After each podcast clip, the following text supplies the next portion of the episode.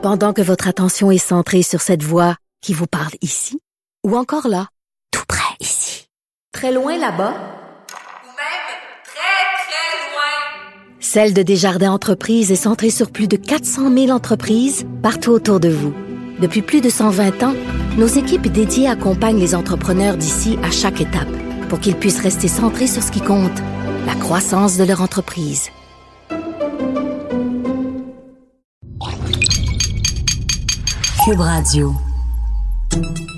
Salut, c'est Charles Dran avec l'équipe dans 5 minutes. On s'intéresse aux sciences, à l'histoire et à l'actualité. Aujourd'hui, on parle de dette. In debt we trust. Cette formule pourrait s'appliquer à nos voisins dont la dette fédérale a atteint un sommet historique de 22 000 milliards de dollars, un montant qui continuera de grimper sous la présidence de Trump malgré sa promesse de campagne d'éliminer la dette nationale dans les huit ans. Fait-il mieux ou pire que ses prédécesseurs? Pour mieux comprendre la contribution de chaque président à ce montant astronomique, Benjamin Bourque a sorti sa calculatrice. Souvenez-vous, lors de la campagne présidentielle de 2016, reduce our 18 trillion in debt because believe me, we're in a bubble. le candidat républicain Donald Trump promettait rien de moins que l'élimination de la dette nationale dans les huit ans. Huit ans seulement. Défi de taille, puisque déjà son arrivée à la Maison-Blanche, la dette s'élevait à 19 950 milliards de dollars. Du jamais vu depuis la Seconde Guerre mondiale. Nous sommes aujourd'hui à mi-mandat et l'écart continue malheureusement de se creuser.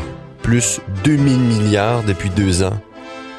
2065 milliards 536 millions 336 472 et 90 sous, pour être plus précis. Des chiffres qui datent de la mi-février 2019. Rien pour aider, les allègements fiscaux, notamment pour les entreprises, et le gonflement des dépenses, surtout dans l'armement, pourraient alourdir ce fardeau et faire grimper le montant à 8300 milliards de dollars d'ici la fin de son mandat. Son premier, le dernier peut-être. I'm the king of debt. I'm great with debt. Nobody knows debt better than me. I've made a fortune by using debt. N'étant pas des spécialistes de l'économie, en cinq minutes, on s'est davantage livré à un exercice historien et iconographique qui consiste à replacer dans la durée la somme des déficits budgétaires par président américain, un calcul qu'on a fait depuis la fin du 18e siècle jusqu'à aujourd'hui. On a été aidé par les données euh, du Trésor américain. Car s'il y a bien une chose qu'il faut retenir dans tout ceci, c'est que la dette est un processus historique. Elle est héritée des générations précédentes aussi bien que transmise aux générations futures. Et dans l'histoire de nos voisins, l'évolution de la dette est le plus souvent liée à deux facteurs, la guerre et les récessions. Alors, dans l'ordre, parmi les plus grands contributeurs à cette dette, on retrouve au sommet de la pyramide Roosevelt, 1048% d'augmentation, un bond vertigineux qui s'explique par le contexte de la Seconde Guerre mondiale.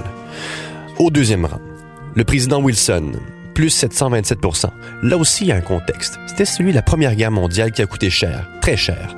La dette est passée de 1 milliard 300 millions en 17 à 26 milliards de dollars deux ans plus tard, en 1919. Et ensuite, on a euh, Reagan avec euh, 186% d'augmentation. Bush fils suit ensuite avec un bond de 101% Et en cinquième position, Obama avec 74% d'augmentation de cette dette. Bon, ça c'était pour le top 5. Prenons un petit temps d'arrêt aussi sur le contexte.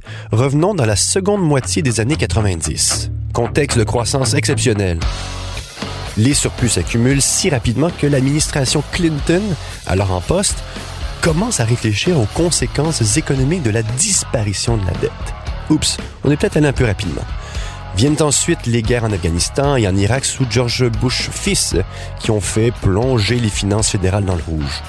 Et cadeau pour Obama, qui hérite de ce fardeau, en plus d'une crise financière, celle de 2008, qui a exigé un soutien considérable de l'État.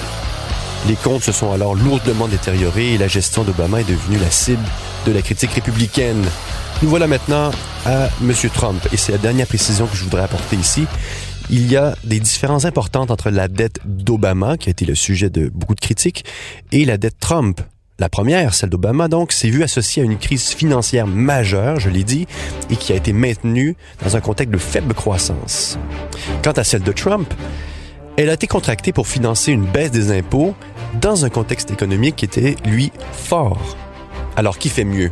Qui fait pire? À vous de juger. J'ajouterai en terminant que le 8 août de l'année dernière, la Congressional Budget Office publiait une analyse à long terme de la situation fiscale et économique américaine selon un scénario dans lequel les politiques actuelles, celles de Trump, étaient appliquées pour les 30 prochaines années. Selon ces observations, la gestion économique telle qu'appliquée par Trump aurait pour conséquence une croissance exponentielle de la dette américaine. Une croissance exponentielle. Déjà qu'on est à 22 000 milliards de dollars, je me demande à quoi ça peut ressembler. Pour info, la dette canadienne, ici, elle se situe à 671 milliards de dollars en 2017-2018, soit 31,3% du PIB. C'est moins que les Américains, mais peut mieux faire. Pour en savoir plus, en cinq minutes, on a publié une vaste étude qui compile tous ces résultats. Vous la trouverez dans les pages Internet de En cinq minutes sur le site du Journal de Montréal. C'était en cinq minutes.